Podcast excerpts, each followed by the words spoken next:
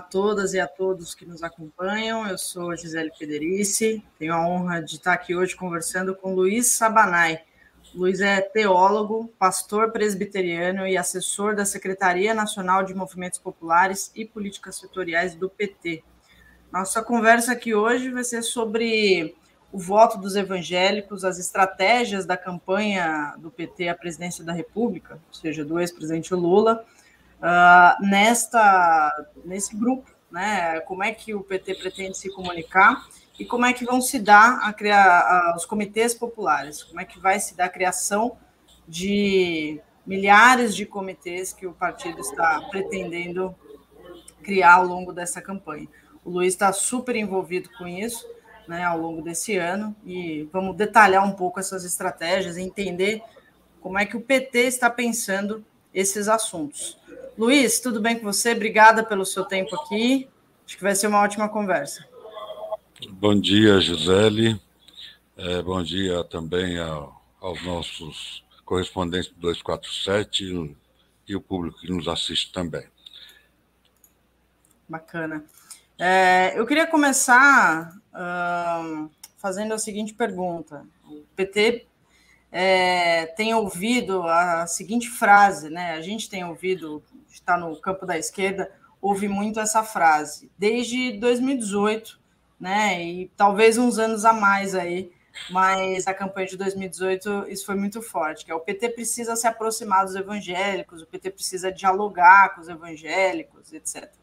E principalmente em 2018, quando a campanha né, da moral e dos bons costumes, que foi muito deturpada ali pela campanha do Jair Bolsonaro, é, isso ficou muito forte. Então, queria começar te perguntando isso: como é que o PT está pensando esse diálogo e essa aproximação com os evangélicos nesse ano de 2022, que é uma campanha crucial para a volta da democracia no Brasil?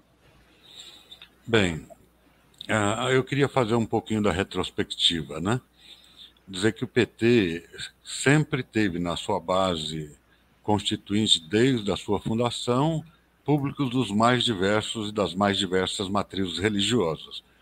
Mas teve uma presença forte da, das igrejas populares, das SEBs, teve presença na fundação de evangélicos e evangélicas que vinham da luta contra a ditadura militar e é, é, a história da religião e o Partido dos Trabalhadores parece, passa a ter uma evidência, obviamente, a partir do, de meados é, da década de 80 até o primeiro momento da campanha Lula. Que em 1989, eu me lembro que é, houve uma propaganda massiva contra o Lula, contra o PT, usando o emblema religioso, inclusive a demonização, né? E esse tema vem decorrente nesse processo, nos processos eleitorais, e nós sempre tivemos, ao longo da história do partido, desses 42 anos que completa dia 10 agora de fevereiro, a presença do debate sobre qual perspectiva nós encaramos o, o fenômeno religioso da sociedade. Isso é um, um tema que, que percorre a vida do partido e que nós incorporamos em maior ou menor grau na, na, na, tática da política eleitoral, especificamente. Né? Mas no diálogo geral e amplo com a sociedade, só para você fazer ideia, o PT tem 2 milhões e 500 mil filiados. Identificados aqui, nós conseguimos fazer um levantamento com quase 30 mil filiados evangélicos que se caracterizaram e se denominaram é, fiéis de igrejas evangélicas no Brasil, sem contar os cristãos de modo geral, tá certo?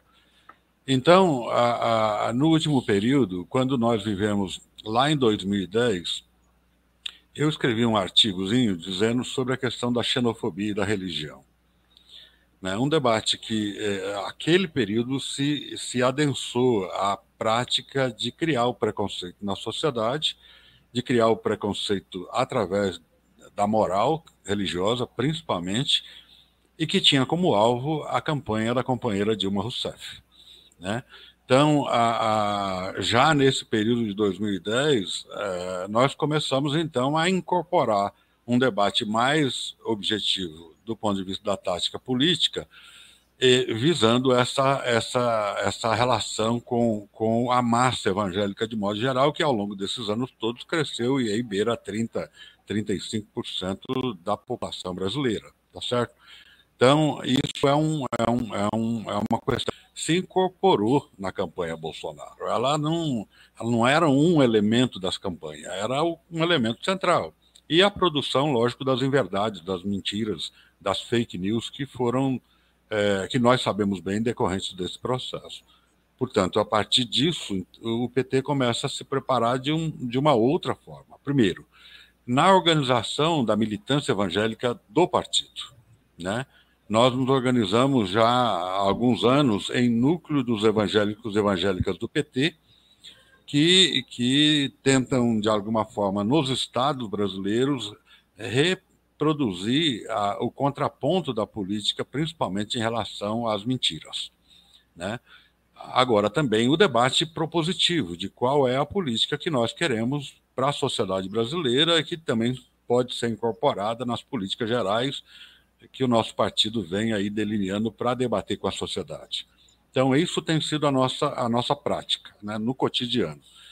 E, e na campanha do presidente Lula atualmente para 2022, o Lula fez um encontro com, com mais de 800 lideranças evangélicas ano, no final do ano passado, é, com, com um, um diálogo muito franco, muito aberto, tanto na correspondência evangélica quanto também na parte do presidente Lula, na sua melhor expressão.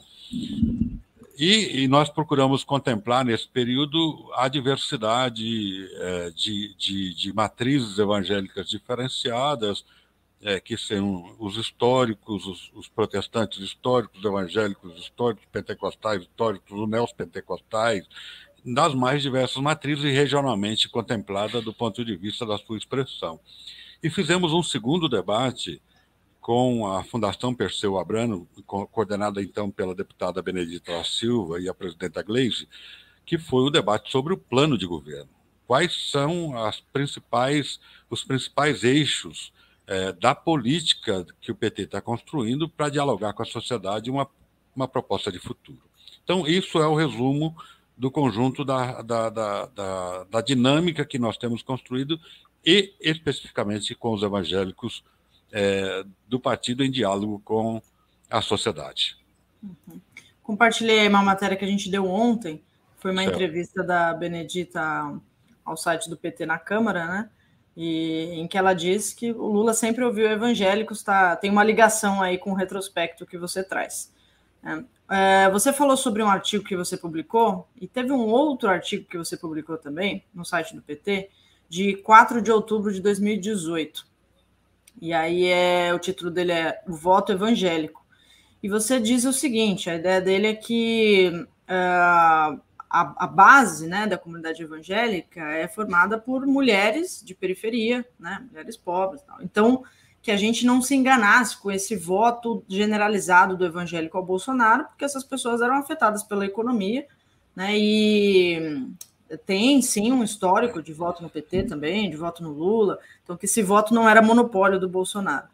É, mas ele aconteceu, né? É, claro que, no, novamente, não vamos generalizar aqui, mas houve um apoio grande à campanha de Jair Bolsonaro a partir do voto evangélico. Você, o que, que você acha que daria para ter sido feito de forma diferente em relação ao combate às fake news, à resposta à campanha é, feita de má fé né, e, de, e de forma muito maciça é, a partir do Bolsonaro, com, com discursos muito apelativos para conseguir o voto desse público? É, Gisele, assim, bem objetivamente. Vamos dizer que no voto Bolsonaro, na campanha em que Lula não era candidato, que ele não foi, foi impedido de ser candidato, se nós tivéssemos Lula candidato, nós teríamos uma. Um, um, isso constatadamente teria uma outra expressão do voto evangélico naquela campanha. Então, do ponto de vista prático também, é, vamos dizer, 47, 8% do público chamado evangélico brasileiro votaram no Bolsonaro.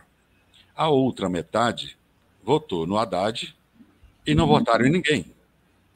Tá certo? Foram para casa. Porque aí você tem uma expressão é, maior, que metade do público evangélico de saída não votou em Bolsonaro. Então, essa caracterização ela é importante, porque já aí demonstra que não existe um monopólio do voto evangélico. Pode ter sido maioria nessa eleição de 2018. No meu artigo que você demonstrou, eu fiz um questionamento porque existia um, um, um, uma voz como fato dado, que todo evangélico vai votar no Bolsonaro. E principalmente o evangélico e evangélica de periferia. E que não é verdade né, apesar de ter capturado aí, vamos dizer, na metade desse público, em modo geral, nós temos um, uma outra metade do público evangélico das diversas classes sociais que estavam com Haddad, que estavam ou não, preferiram não votar. E o que, que nós fizemos nesse debate? E aí tem um dado importante para a gente caracterizar aqui. Nós sempre disputamos a sociedade brasileira ao longo da história é, incluindo, logicamente, o segmento religioso no debate, mas a estratégia da política era resolver problemas da sociedade. Né? Entendíamos e entendemos até hoje, o partido entende que a sociedade tem que ter a sua liberdade religiosa plena, né? a sua liberdade de culto, de expressão religiosa, de organização religiosa, né? E, e mais que mantém, nós nos mantivemos como um, um partido de base laica, né, com a compreensão laica da política e do Estado. Para quê? Porque nós não, não há privilégios religiosos dentro da política. Nós temos que entender isso e, e, e caracterizar esse processo. Né? E, e, e, nossa, a nossa percepção é do respeito e do respeito mútuo em relação à, à compreensão e organização da fé, ao mesmo tempo de organização e execução de políticas. E no último período, mais obviamente a política pública, né, que é dirigida à sociedade brasileira como um todo. E aí, quando nós pegamos, eu, eu, eu trabalhei em governos nesse sentido, em que nós temos o público, o público evangélico de maioria, de maioria não, de uma expressão é, grande dentro das periferias urbanas e rurais desse país, que obviamente sabem comparar, né? ou saberiam comparar. Principalmente, eu caracterizei os nossos programas sociais que priorizavam a, o comando da mulher na gestão do, do, dos recursos que eram os recursos sociais que eram implementados é, pelos nossos governos no passado e que repercutiria, obviamente, na, na, na, na declaração do, do, do voto desta classe. Então, é, é, é eu, na verdade, eu, é, o artigo ele vinha num contexto em que a gente discutia essa hegemonia bolsonarista ou da extrema ou da ultradireita do voto evangélico brasileiro, né? Uhum. E que os efeitos disso da política, sim ou não. É, lembrar que assim, o, o, o evangélico, né, ele não é somente evangélico, ele é é, bom, comerciante, ele é estudante, né? Ele tem é uma pessoa, um ser humano plural, como todas as religiões, né? E aí, o que, que você acha que muda nesse cenário de 2022, depois de quatro anos de governo Bolsonaro, embora a gente esteja ainda no quarto ano, mas já dá para se ter uma boa base depois de três anos, né? O que, que muda agora na percepção dessa metade, que quase metade, que votou em Bolsonaro, na sua avaliação? Porque ele está perdendo, né? Partindo da base das pesquisas de que o Bolsonaro está perdendo essa base eleitoral, mesmo que não seja em queda livre, mas há menos força de apoio a ele. Se você pegar as últimas pesquisas que caracterizam o público evangélico, você vai perceber um empate técnico entre os que votam no Bolsonaro e os que votam no Lula. Você pega, por exemplo, os evangélicos expressando em relação ao governo Lula e ao governo Bolsonaro é discrepante. É, 40% acharam o governo Lula bom, ótimo, né? E agora, é, é, ali ao contrário, é, ao contrário, hoje a aprovação do governo Bolsonaro é 19% na base evangélica. Então, é, existe esse, esse dado de opinião pública que a gente tem que considerar. É, não é uma migração gratuita tem um trabalho preliminar que tem sido feito ao longo também desses quatro anos do enfrentamento da política bolsonarista, que é a política do ódio, que é a política da violência, que é a, é a política da mentira, né? Então, esse, esse dado preliminar, preparatório, na disputa da sociedade, seja nos comitês populares fora Bolsonaro, seja na campanha pela liberdade do Lula, seja em que envolveu uma parcela significativa da sociedade, os resultados estão sendo agora um pouco delineados. Né? Não é fruto do acaso o processo de reversão de opinião pública na base evangélica brasileira, caracterizando esse mundo e considerando isso que você falou. O evangélico e evangélica brasileira é um cidadão, uma cidadã comum que faz parte do cotidiano da sociedade e que reflete, de alguma ou de outra forma, a cada momento, os, os, os, o, o sentimento social que nós estamos vivendo. Né? Principalmente, você pega esse período em que nós vivemos a pandemia. Né? Qual que é o discurso que a religião teria caso não houvesse pandemia? A venda do milagre, mas o milagre do discurso religioso não resolveu o problema de 600 mil mortes no nosso país. E aí a associação do discurso da negação da vacina, do negacionismo, é, dessa forma é, horrível de, de, de instruir, de, de, de, de, esclarecer a sociedade de alguma forma, tanto no governo, alguns púlpitos de algumas igrejas, tiveram efeitos massivos na base da sociedade religiosa. Mas como é que é? Você diz não, não, vacina, mas minha mãe morreu porque não vacinou, porque acreditou na, na palavra do pastor, do missionário, da missionária, seja lá quem for. Então, nós tivemos aí um, um, um, um momento em que a sociedade começa a se mover e se mover também, eh, não só pela questão da, da, das mortes, mas vamos falar do fato concreto. A caristia, a fome, né? a falta de emprego, uh, o gás custando 130 reais, 120 reais, né? o aumento e, e, e, e, muito mais a retirada dos, dos, dos direitos sociais, dos programas de direitos sociais, né? Isso tem um efeito massivo na sociedade e na opinião pública, obviamente. O que, que a sociedade evangélica, como a sociedade geral, espera, na minha opinião? Espera a proposta de resolver esses problemas. Então, o debate na, na sociedade nesse período eleitoral, na minha opinião, será um debate politizado e não um debate religioso. Né? Eu tenho essa, essa percepção olhando aqui no dia a dia da fala de, de comportamentos, de expressões de, de pessoas que estão nesse universo. Uhum. Então, eu entendo que nós temos aí um, um, um, um, momento, do ponto de vista da estratégia e tática eleitoral, que tem que contemplar, obviamente, o combate às fake news, mas, ao mesmo tempo de combater as fake news, nós temos que organizar o dia a dia, porque é uma questão é nós correspondermos à sociedade com as políticas. O Lula expressando o que, que ele quer, o futuro, qual a esperança que nós queremos retomar para o povo brasileiro, etc. Outra questão é evangélico, evangélico falando um com o outro. No dia a dia das suas igrejas, no dia a dia das suas comunidades, no seu local de trabalho, na vida cotidiana e fazendo a disputa principalmente naquilo que massivamente acontece nas redes, né?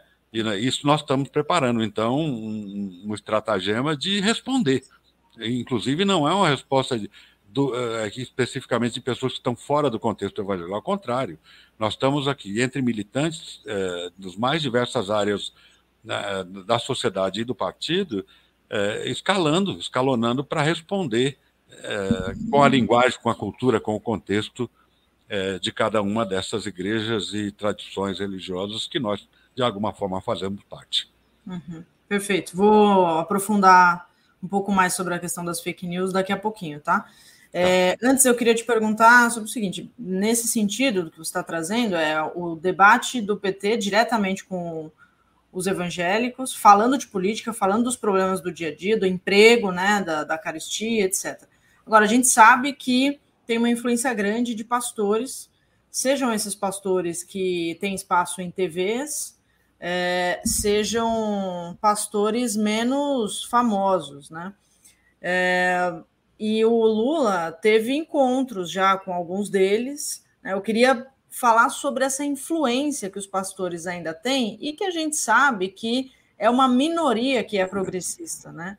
Tem uma grande parcela que é fundamentalista e que é oportunista, né? independentemente do, da ideologia política ali, mas é, quer estar tá do lado do poder, mas tem um, não necessariamente uma intenção ali de, de se aliar ao Lula. E até trago uma questão que foi. É, a gente foi, noticiou no site recentemente, no Brasil 247, que foi a Record, que é da Igreja Universal, né, e o próprio bispo Edir Macedo publicou um texto é, bastante ofensivo e agressivo contra a esquerda e contra o ex-presidente Lula. Como é que o PT olha para esse caminho da influência dos pastores? É, é, Gisele, nós preferimos, no primeiro momento, fazer um diálogo direto com a base.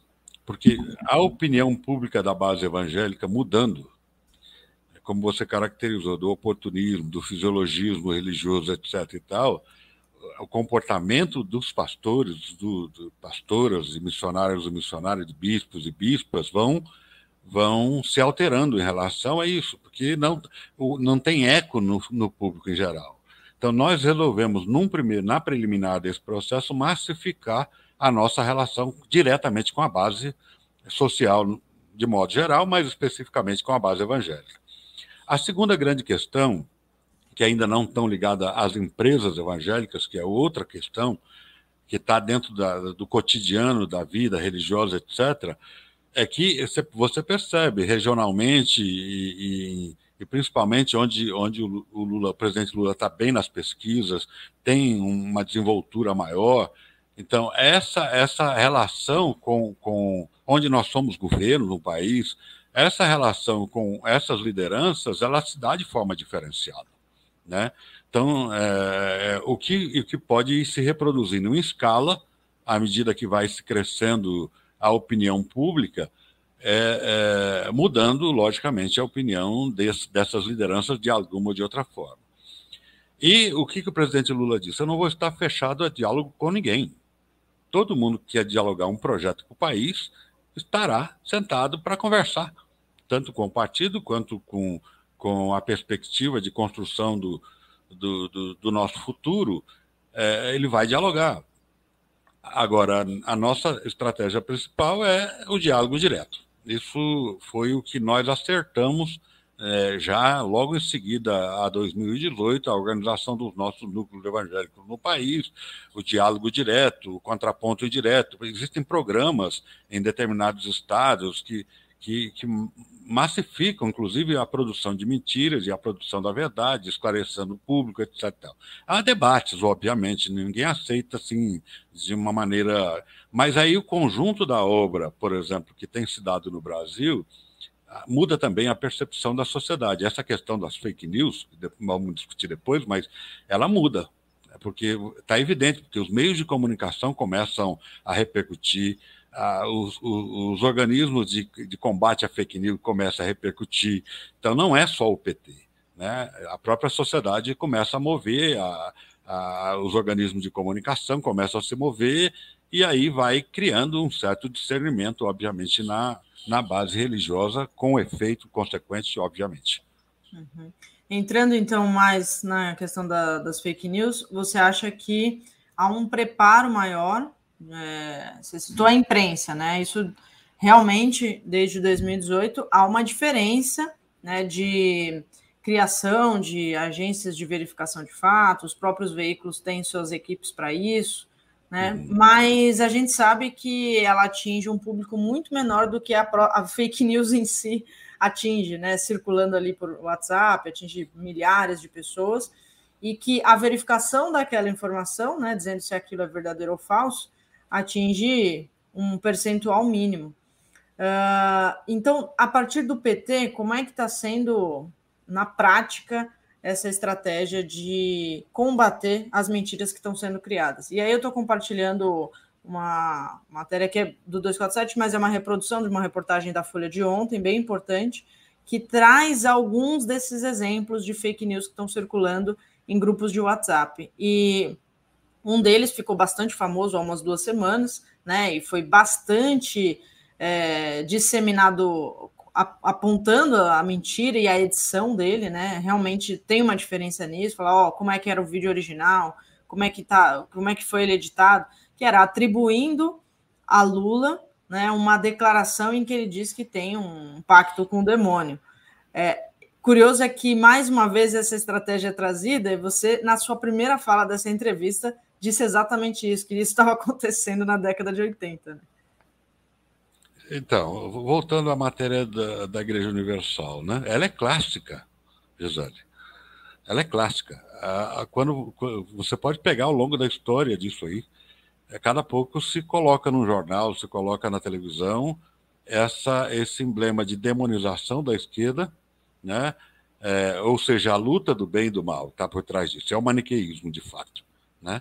Então, a disputa eleitoral polarizada também ela beneficia esse tipo de narrativa, esse tipo é, é, de construção política. Então, o bem e o mal. Então, pressupostamente, as igrejas ou os religiosos, de modo geral, se pressupostamente estão do lado do bem. E qualquer outra coisa que eles disserem que é mal, fique, fica emblematizado, fica demonizado, fica caracterizado. Então, eles constroem as inverdades a partir dessa, desse, desse, desse, desse, desse programa político que eles estabelecem para estar na sociedade e dialogar com seu público e dialogar com o público geral. Mas eu lembro que em 89, a capa da, da, da, do Jornal da Igreja Universal colocou Lula com chifre, tridente, com dentes, caracterizando o, o, o próprio, a imagem do, do, satânica né, do Lula, vamos dizer assim. Então, uh, e, e, acho que nessa reportagem de agora, o que, que a Igreja Universal está fazendo um pré-teste para ver o que, que repercute isso sim ou não se a forma de produzir esse tipo de mensagem vai ter um efeito que teve na campanha de 2018 e que teve, tiveram nas campanhas anteriores. É, mais um, porque como nós estamos no início do processo, do processo de discussão, debate de construção eleitoral no país, o que todo mundo está fazendo o que, que aplica-se melhor, o que, que se dá, é, é, né, se inaugura melhor na, nas relações da, da sua proposta política. E aí, olhando para o PT, na estratégia do PT, ao longo desses anos, é o maior partido que o Brasil tem, o maior partido da América Latina de esquerda, obviamente tem se preparado para fazer o combate de, na sua comunicação, na sua estratégia de comunicação, é, contra essas frentes que vão surgir é, em relação às fake news. Então, é, no caso, foi anunciado, inclusive, pelo nosso secretário nacional Gilmar Tato, a criação de um podcast específico para o diálogo com o público evangélico brasileiro. Mas também tem o combate cotidiano das fake news nas redes sociais, no WhatsApp, no Telegram, é, é, e, e constituindo aí uma ponte de contraponto a esse universo.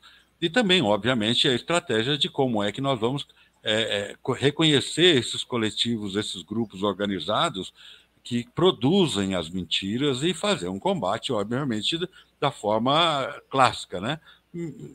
como tem sido pelo uma diligência já das instituições brasileiras que eles é, a, a, direita e a ultradireita tentam dizer que é, é o cerceamento da liberdade de expressão, que é essas coisas, mas a liberdade de expressão, obviamente, ela é pela verdade, né? Ou pelo menos para o diálogo entre a, as diversas versões que existem é, não como uma forma única, um monólogo que diz a verdade à sociedade mentindo. Então, aí as instituições brasileiras, principalmente né, os tribunais, etc., têm, têm entrado com, com ações duras para inibir as redes que se constituíram ao longo desses anos, que produzem esses fatos inverídicos, é, não só no momento da política, mas no cotidiano da sociedade, que é uma perversão, né? Então a gente tem que, tem, tem que somar isso. E somando isso a nossa estratégia também de comunicação que vem na frequência do processo eleitoral. É, não é uma disputa justa, né? É colocar o outro lado, só que, sendo que o outro lado é desinformação, né? É negacionismo. A gente não está falando é de dois lados de uma discussão, né? Duas opiniões diferentes, não é nada disso. É, é um, um jogo bastante é, desigual. desigual, como aconteceu Sim. em 2018 e a gente já, já vem de pouco tempo disso. Então, fala mais um pouco sobre esse podcast. É, ele vai ser focado no combate à desinformação ou ele vai ter outras pautas também? O que, que é um podcast voltado para os evangélicos? ou ele não é necessariamente voltado para os evangélicos, aborda outras coisas também? Fala um pouco sobre isso. Ah, obviamente, né? o podcast ele é, um, é, uma, é uma ferramenta, né? E não é uma ferramenta só de uso eleitoral. Ele é uma ferramenta que vai discutir a, um, a concepção da sociedade, vai discutir o, o, o, ser humano que nós queremos para isso, vai discutir os temas como a questão ambiental no Brasil, mas também, obviamente, terá direcionado para o combate às mentiras, às inverdades que se criam em torno do ambiente político, principalmente contra o Partido dos Trabalhadores e a candidatura do presidente Lula. E será coordenado e dirigido pelo nosso setorial de comunicação, pela nossa é, núcleo de comunicação do PT, mas amplificando isso às mais diversas redes. É, Gisele, eu queria dizer o seguinte, que ao longo desses últimos anos surgiram várias iniciativas de comunicação no campo progressista, no campo de esquerda do país, com a mesma formatação, tá certo? E, e soma-se a rede do, do PT, soma-se a essas demais redes que fazem um enfrentamento da sociedade de projeto. Então, e aí nós queremos discutir também propostas com a sociedade. O nosso olhar evangélico é, de esquerda, progressista, democrático, para a sociedade brasileira num diálogo com linguagem, com cultura, com contexto, com o conhecimento do, do símbolo da vida, do cotidiano é, de cada uma das nossas tradições evangélicas, é, tentando fazer aí o esclarecimento daquilo que é de fato a disputa e principalmente desmascarando a estratégia da ultradireita, do campo conservador, do campo fundamentalista no Brasil. Então, acho que isso é, é, um, é, um, é, uma, é um campo de formulação de comunicação que está sendo aplicado aí a essa iniciativa que nós estamos tomando em torno do Partido dos Trabalhadores. Bacana. É, queria sua opinião sobre o seguinte: é, dentro da esquerda tem uma uh, uma, uma divergência em relação a, co a como abordar algumas pautas, né? Que são ali encaixadas no, no quadradinho da, das pautas comportamentais, morais, etc. Então, eu não estou nem falando aqui sobre descriminalização do aborto, embora eu sei da importância desse tema e, inclusive, da inclusão dele no, na área da saúde. Mas falando, por exemplo, sobre discussão é, sobre identidade de gênero, sobre homossexualidade, para que a gente combata esse preconceito na sociedade, para que as novas gerações, e isso já está acontecendo, né? A gente já com, consegue observar as crianças, os adolescentes de hoje com uma tomada de consciência muito maior sobre como tratar o colega, inclusive não só, né, homossexuais e é, transexuais, mas pessoas com deficiência, tudo isso tem acontecido de uma forma diferente nas escolas. Então, como o PT pode, na sua avaliação, abordar isso é, de um jeito que não possa ser interpretado é, de uma forma como foi, de certa forma, em 2018, né? Por é, um público mais conservador. E aí não só evangélico, né? Mas mais conservador é, de uma forma geral, que é eu não quero que os meus filhos aprendam isso na escola, eu quero que eu tome a decisão de ensiná-lo em casa. É, como é que a gente avança nisso? E aí tem uma parte da esquerda que diz a gente não pode falar disso, porque estamos, nos, estamos em um momento delicado, isso não pode ser pauta da campanha, porque senão a gente vai ser derrotado, porque isso levou, nos levou à derrota em 2018. Uhum. Bom, não é simples, né, Isso. Mas eu queria fazer dois resgates que eu considero importantes nessa questão das temáticas que abrange a sociedade no seu conjunto. A primeira questão é, é, não é verdade que as igrejas não discutam os temas transversais da sociedade. Ela discute, pode até não concordar com elas, mas ela debate sobre os temas. E o segundo, a segunda caracterização que eu quero trazer é que não, é, não são só os partidos de esquerdas que discutem os temas transversais da sociedade. Então, a questão do gênero, das mulheres, a questão da, da, é, da sexualidade, a questão do racismo. Então, são pautas da sociedade, em que, de alguma ou de outra forma, nós temos que, que nos debruçar sobre esses temas por responsabilidade. Agora, do ponto de vista geral de uma campanha política, é, aí é que está a inversão. É tornar esses temas temas de preconceitos para o conjunto da sociedade, principalmente tendo como alvo aí o público religioso, né? Então, você, como é que você cria a xenofobia? Como é que você cria o preconceito, o ódio, a discriminação? É, criando um ambiente, é, achando, entendendo que esse debate é um debate é, específico de um núcleo da sociedade ou de um partido político ou de alguma outra coisa. Não é. Então, nós, é, do Partido dos Trabalhadores, nunca nos furtamos a discutir qualquer tema da sociedade, qualquer um. Não é só, não só só isso. Os temas que são inerentes à, à, classe trabalhadora no país, ao público, à sociedade brasileira, eles são alvo de debate político em todo o tempo, na vida e na dinâmica da política partidária e com a sociedade. Enfrentando esse problema, né, que é aí uma questão tática de campanha, o que que, o que está colocado para nós que não é não é não são nós não vamos nos furtar a dialogar sobre qualquer um dos temas mas os temas prioritários não são esses a estratégia de campanha vai priorizar a política e a política consequente à sociedade e à condição da sociedade que nós estamos vivendo no atual momento da história como fruto de uma política preconceituosa, xenófoba, discriminatória, violenta em torno da sociedade brasileira. Então, nós queremos. Qual tipo de sociedade que nós queremos falando como evangélico? Eu quero uma sociedade democrática, uma sociedade para todos e todos os brasileiros e brasileiras. Eu quero uma sociedade que tenha a, a sua perspectiva de humanidade rediscutida. Né? Eu quero ter o comportamento. Como é que eu vou ver o meu semelhante discriminando o meu semelhante, é, é, matando o meu semelhante, odiando o meu semelhante? Isso, do ponto de vista evangélico, isso é uma, é, é uma heresia é uma heresia, tá certo? Não é do Partido dos Trabalhadores, estou falando do ponto de vista do conceito da, do princípio religioso da qual eu faço parte. Então, eu não precisava estar no PT para discutir que a discriminação é um pecado. Eu não precisava estar no PT para discutir que o ódio é um pecado. A violência é um pecado, porque não faz parte do cotidiano e da construção do mundo humano que nós, evangélicos e evangélicos, concebemos.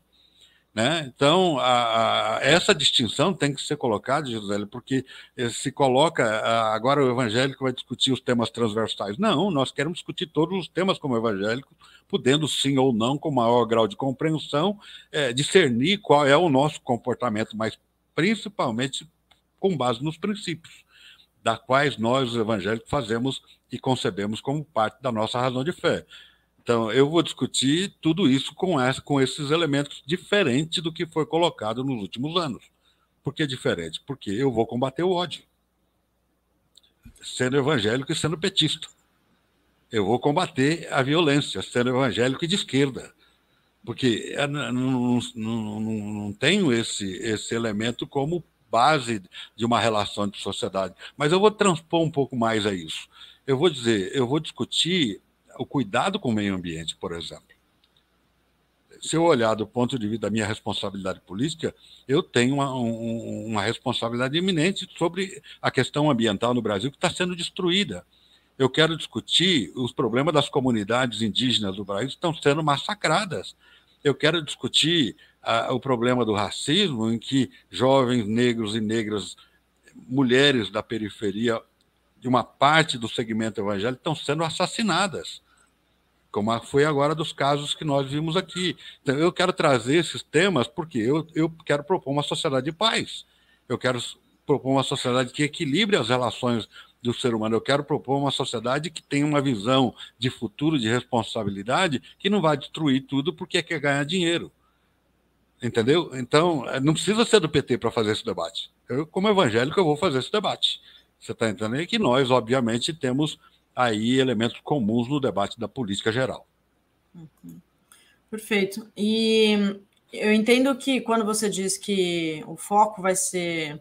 É, não que o foco, né? Mas que a, a fala, né, o discurso deve ser o de combate ao ódio, que seja é, o de que a gente não pode, como sociedade, discriminar ou violentar alguém que seja gay, alguém que seja é, e etc. É, então, isso é muito claro. Né? É, agora, a esquerda será questionada, por exemplo, sobre eventuais programas de governo que outros partidos e outras campanhas vão elaborar, né, fantasiar é, para assustar a sociedade. E aí corre o risco de o PT ficar numa defensiva de só rebater o que o adversário está colocando como fantasia. É, tem algo além do combate ao ódio que está sendo elaborado nesse discurso para que não se fique apenas no isso é fake news, não é verdade, o PT não vai fazer isso, não vai fazer esse tipo de discussão, não, isso não é prioridade, né? Só rebatendo ali e também combatendo o ódio, como sempre, a, a qualquer pessoa, né? É, tem algo além, assim, em relação a como é que a gente vai tratar esse assunto? Bom, o que nós temos na prática é a experiência do que nós já fizemos, tá certo? Então, se olhar para trás, Gisele, é, viver as contradições da sociedade, o dilema com relação aos nossos programas e políticas públicas, nós avançamos em conquistas sociais nesse país de forma é, diferenciada e não vista na história do país. Então, os debates que estão colocados em torno dos grandes temas sociais, obviamente, estarão dentro do debate do Partido dos Trabalhadores nesse processo. Agora, tem um detalhe que nós temos que entender. Primeiro, o presidente Lula não é candidato ainda. A política de alianças não, o programa não está constituído. Então, tudo que nós temos que construir, porque aí tem um, um dado diferencial nessa campanha não é fato dado, primeiro, vai ser uma campanha dificílima, é uma disputa de sociedade, de rumo de sociedade de futuro. O que, que o presidente Lula tem dito? Eu quero ser fruto de um movimento, principalmente da retomada da democracia brasileira, principalmente da retomada dos direitos da classe trabalhadora, dos direitos sociais, principalmente da retomada da soberania do nosso país. Então ele tem falado um pouco com, esse, com essa amplitude, colocando-se à disposição na disputa, mas ainda não está constituída. E quem vai se agregar em torno disso, obviamente, é segmentos, partidos, é, posições políticas diferenciadas. Eu imagino que isso vai acontecer. Nós vamos ter que discutir o programa dentro desse, desse conjunto, sem rebaixar o programa que nós acumulamos ao longo dos anos. Isso é a minha opinião pessoal, tá certo? Então, não, nós não podemos criar um rebaixamento naquilo que nós avançamos na sociedade, nós acumulamos na sociedade. E fazer o, o, que eu, o que eu prefiro, Gisele, assim, eu nunca me candidatei a nada, né, e nem quero, mas assim, o que eu faria é enfrentar com honestidade o debate, com muita transparência, com muita tranquilidade, não, tomando oposição daquilo que acumula melhor para o conjunto da sociedade brasileira, não em detrimento da minha opção ou determinação setorial ou transversal dentro da sociedade, não. O que, que nós podemos ampliar do ponto de vista da construção de um processo em que aqui, no futuro imediato e no, no longo prazo, a gente consolide uma sociedade que se respeite de forma eh, como comportamento da, é, fruto da educação política que nós temos recebido. E esse é o momento de educar a sociedade. Né? Então, nós não podemos colocar nenhum debate para debater tapete, de forma transparente e honesta, tá certo? E, mas aí, do, do, ponto de vista tático, a gente tem que, que, construir com o conjunto daqueles que vão estar conosco no, no processo eleitoral de 2022, que é uma outra questão que o partido está tomando conta que não tem nada resolvido até esse, esse presente momento. Né? É, tem indicadores, tem construções, debates, diálogo, e aí todo petista, todo cidadão brasileiro, seja de qual natureza, tem que colocar suas pautas na sociedade e que vai ter o reflexo, obviamente, na política, na opinião pública, de modo geral. Não é um, uma via de mão única. Não é o PT, a esquerda, o campo progressista que vai. A sociedade tem que debater o que ela quer do seu futuro e todos os elementos têm que ser trazidos em torno disso. Tem algo sendo elaborado como ferramenta de combate a fake news, você citou o podcast, né? A gente falou aqui sobre o podcast, que é uma dessas ferramentas tecnológicas. Então, é, é um, um instrumento que muito provavelmente não chegará às massas, né? É, isso vai ser, deve ser uma pauta, por exemplo, do. É, tudo bem, estou avançando bem aqui, mas do tempo de TV, né, de campanha. É, se pensa nisso, eu sei que não tem candidatura ainda, mas é, para que se atinja ah, de forma mais massificada a sociedade? E, e, se tem outras ferramentas na internet que o PT está se preparando para é, ser ágil ali no, no. Ó, esse vídeo é editado, isso aqui é fake, aí já circula um vídeo com a tarja falso, etc. Tem algo sendo preparado nesse sentido? Então, é, é, eu especificamente não tenho, não respondo pela política de comunicação do PT do ponto de vista prático, porque meu setor é, é outro. Mas o que eu tenho aprendido e visto na organização política é que tem dois momentos diferentes: uma questão da organização da comunicação do partido. Outra questão é a comunicação da campanha, que em algum momento elas se juntam. Né? Uhum. Então, nós estamos mais na rotina da política do dia a dia mesmo. É o Congresso Nacional, são as pautas que repercutem no Congresso, é, é, são temas da sociedade em que nós incorporamos para o debate partidário, são respostas aquilo que vem sendo, vem sendo desfavorável à conduta de uma sociedade que, que, que, que, oprime a maioria dos seus cidadãos, da classe trabalhadora. Então, esse é um debate, a ferramenta que, é, que a comunicação é uma ferramenta de enfrentamento cotidiano da, da, como recurso da, da disputa política na sociedade. Outra coisa é como está sendo pensado em relação ao produto campanha eleitoral. Então, é, em, em, em, algum momento, obviamente, eh, se juntam as peças, as mais diversas, os mais diversos recursos. Haverão outros partidos nesse processo e outras entidades também se constituindo que vão delinear uma estratégia específica para o processo eleitoral. E, e há quem diga o seguinte: a campanha é, elas são duas partes. A pré-campanha que tem que ser bem feita, mas a campanha começa quando o tempo de televisão começa.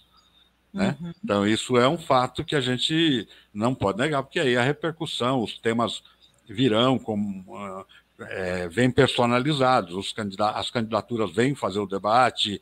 Então, isso, isso é, um, é, um, é um produto do, da comunicação do processo eleitoral, que ainda não está ainda bem, bem delineado, porque estão se constituindo os debates agora, né, nesse processo. Então, uhum. ferramentas de combate à fake news nós já temos no PT. Né? É, os temas cotidianos nós já temos. A TVPT ela tem um grau de, de, de, de informação bastante apurado, é, com, com uma. Como é que a comunicação, com uma, uma tábua de comunicação, como é que fala? Tem uma grade de comunicação que envolvem os temas que são replicados do dia a dia e tem temas também constituintes da nossa disputa política é, histórica na sociedade. Então, isso é, é, é, o que nós temos hoje como ferramenta bastante aprimorada, com novas tecnologias, com novas formas de comunicação, com uma releitura do momento em que nós estamos vivendo, com contextualização que ainda não, não é, vai, é, não complementa, mas ela, ela, ela ela se equilibra com aquilo que nós temos de maior, de maior patrimônio. Que é, uhum. costuma dizer, o presidente Lula diz, que é a nossa militância. Ela, quando uhum. resolve, ela, quando engrena, é, isso não tem dúvida nenhuma. Isso é a parte que, que, que tem substância do ponto de vista do resultado é, eleitoral nas nossas corridas ao longo da história. Vamos falar sobre um tema bem importante aqui também, que é a criação de 5 mil comitês populares para atuar aí no, também no combate às fake news, contra o discurso de ódio, é, mas também com outras atividades, né? Você está bastante envolvido nisso. Queria que você falasse um pouco sobre quais são as funções desses 5 mil comitês, como é que eles vão ser criados ou estão sendo criados.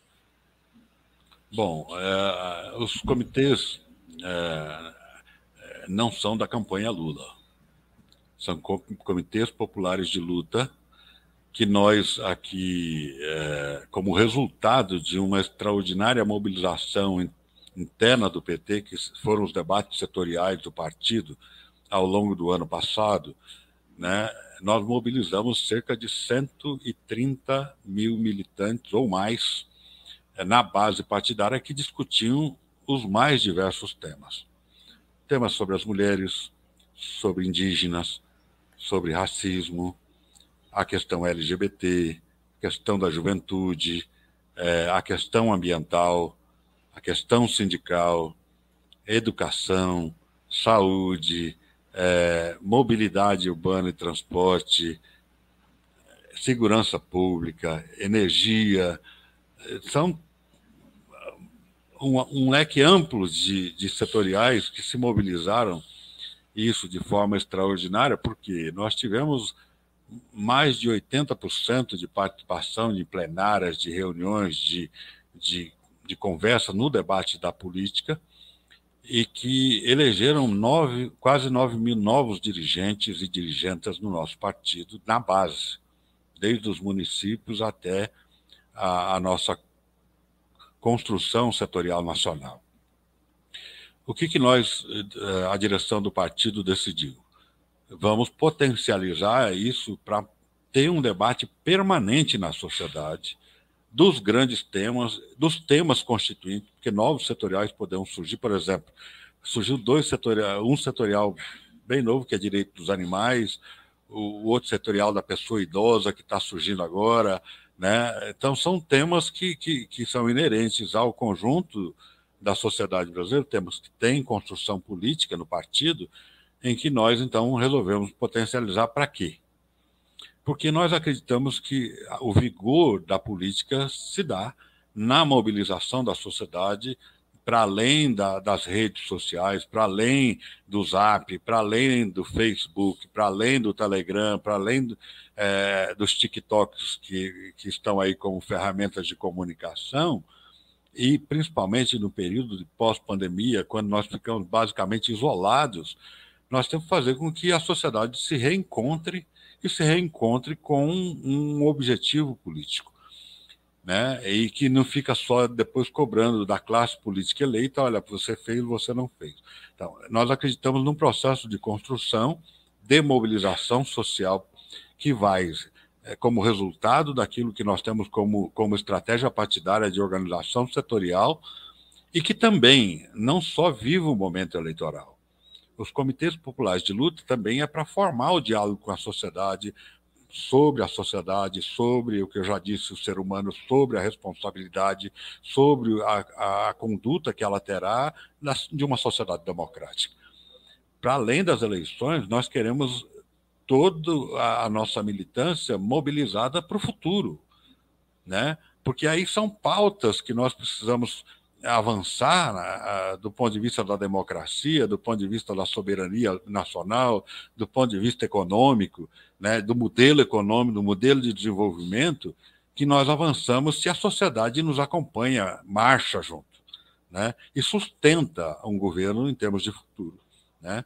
Então, não é pegar, por exemplo, o meu mês de campanha, fui para a rua, pego minha bolsa e depois vou para casa. Não. A ideia dos comitês populares de luta é uma, é uma construção permanente de organização da sociedade, e aí tem temas, é, Gisele, que a gente quer trazer de novo. Quais são os novos modelos de produção, de trabalho, de organização da classe trabalhadora, né? como é que a luta de classe se dá nesse, nesse momento histórico que nós estamos vivendo, sendo que está tudo informatizado, como se coloca, uberizado, ou está dentro de um, é, de um, de um produto que a gente não sabe nem o que é o patrão, né? Então, a gente tem que, que re, renovar a frota, renovar o jeito de ser, renovar o método de organização da classe trabalhadora desse país é, é, com esses novos recursos que nós temos. Isso, nós só podemos fazer isso identificando na sociedade quais as lacunas de organização que existem, porque a direita se apropria disso e, e, e faz a cooptação da classe trabalhadora através dos seus mais diversos mecanismos para ter o domínio. Então, na tática que eles usaram da xenofobia, do preconceito, do racismo, da violência, com a base religiosa brasileira, foi para dividir a classe trabalhadora, né? o segmento social oprimido da sociedade brasileira. Então, é, é, queremos discutir isso. Por isso, a marcha constante dos comitês, e aí eles vão se estender às mais diversas esferas que a ideia é desde o município, no seu território, do seu lugar de trabalho, o seu celular vira um comitê, é, um, é uma série de elementos para construir, de fato, um, um, como é que gente, classicamente nós falamos fazer, fazer um acúmulo na massa, na classe trabalhadora para poder avançar as políticas. A exemplo do Chile. Vamos pegar de um. De Cuba, uma... né, Luiz? De Cuba, do Chile, da Bolívia, eu vou falar de tudo, que revertem quadros sociais reais, políticos, é porque o povo estava na rua. Sim. Entendeu? O povo estava na rua, sustentando as mudanças. Então, isso é, um, é um, um, uma percepção que o partido é, é, abre, que é, é, parte constituinte da nossa trajetória, da história e da militância política, mas reabre com essas novas configurações que, que, e desafios que são colocados por, pela, pelo, pelo contexto, pela conjuntura, e para que nós possamos avançar, obviamente, nesse processo. Uhum, muito bom. É, eu ia comentar justamente isso, que é uma prática né, muito bem sucedida em termos de politização da sociedade é, e que e já reproduzida em diversos países, né, com muito sucesso. Bacana. Luiz, deixo para você fazer suas considerações finais. Se tiver algo que você queira falar e eu não perguntei, fica à vontade. Gisele, primeiro, obrigado pela oportunidade. É, é um debate que vai correr ao longo desse calendário de 2022, mas também queremos ver lá na frente como é que essas, essas relações vão se constituindo. E aí não é só pensar, porque é, é, existe uma questão que o partido, os partidos políticos têm que se reeducarem, né? É, todo o tempo. E é uma oportunidade, por exemplo, para a esquerda brasileira, para o campo progressista, o campo democrático, olhando o que nós já vivemos no passado, a luta contra a ditadura militar, a luta contra pela anistia, a luta pela, a luta pela redemocratização do país, a, as conquistas que vieram no campo democrático, os avanços que tiveram no, no, nos governos do presidente Lula e da presidenta Dilma, né? A, as composições históricas que nós tivemos. Então, é, e, e, a forma com que nós vamos avaliando nessa trajetória de como é que nós podemos apontar um, um futuro seguro para a sociedade, para a sociedade brasileira, somando-se, obviamente, viu, Gisele? Eu não acho que o, que o Brasil se exclui numa se inclui, se exclui por causa de ser uma ilha. Nós temos um continente, a América Latina, que tem é, sofre consequências gravíssimas de um modelo de desenvolvimento que eu considero nefasto né, que predomina na, na, na, na conduta da, das políticas para o nosso continente e para outros países do mundo, eu, mas eu vejo com esperança por quê? Porque é, a, a ultradireita teve um avanço, um, avanço significativo na última década, mas agora começa a re, sofrer o seu revés. Porque as contradições que eles impõem à sociedade são muito graves, muito agudas, de sofrimento, né? Então, a oportunidade que nós temos hoje de fazer, de criar um ambiente de um debate político plural, amplo, mas com, com projeto de sociedade claro, é muito favorável. Né? E que inclui todas as classes, inclui os segmentos religiosos, inclui é, chamar a sociedade de fato para marchar para um futuro mais seguro. Né? E isso inclui um, um, plano, um plano político, e quem tiver aí, nós estamos formulando as melhores propostas, nós achamos, né, para debater na sociedade, mas ainda carece de aperfeiçoar, queremos aperfeiçoar isso. Então, é o desafio de fazer o diálogo da política, o diálogo da construção de sociedade, a responsabilidade da cidadania, da organização, e aí eu, eu queria finalizar dizendo o seguinte: eu não entendo que uma disputa de, de sociedade você não possa ter lado. Existe esse neutro na sociedade, esse, como é que fala, é, essa isonomia que se cria. Isento. Isentão. Isentão. É, chama dos isentões. Não existe. Né? Como nós é, é, temos, e eu quero dizer isso também em opinião pessoal, eu tenho opção de classe muito clara porque entendo, por exemplo, que Jesus fez opção pelos pobres muito claramente, ele não teve com os ricos, né? Então eu, eu entendo que a construção que é feita de baixo para cima, que, que, que, promove a justiça, que promove a igualdade, que promove a solidariedade, que tem uma sociedade de paz contra o ódio, que faça com que a sociedade seja não violenta. Você não pode matar os seus semelhantes, nem promover isso de forma nenhuma, que não tenha preconceito de nada, de absolutamente discute todos os temas, lida como quiser, mas discute o tema, aprofunda, não permite que o preconceito ao semelhante seja a sua vitrine de, de apresentação, como as religiões fizeram no último período. Então, acho que nós temos que mudar isso. né? Mudar com clareza, mudar com propositura, mudar com argumento, mudar com, com formulação, mudar com proposta.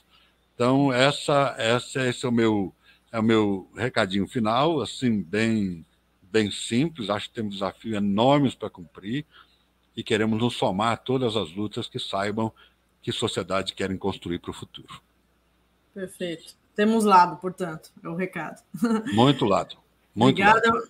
Eu falei com o Luiz Sabanai, ele é assessor da Secretaria Nacional de Movimentos Populares e Políticas Setoriais do PT, é também teólogo de formação, pastor presbiteriano.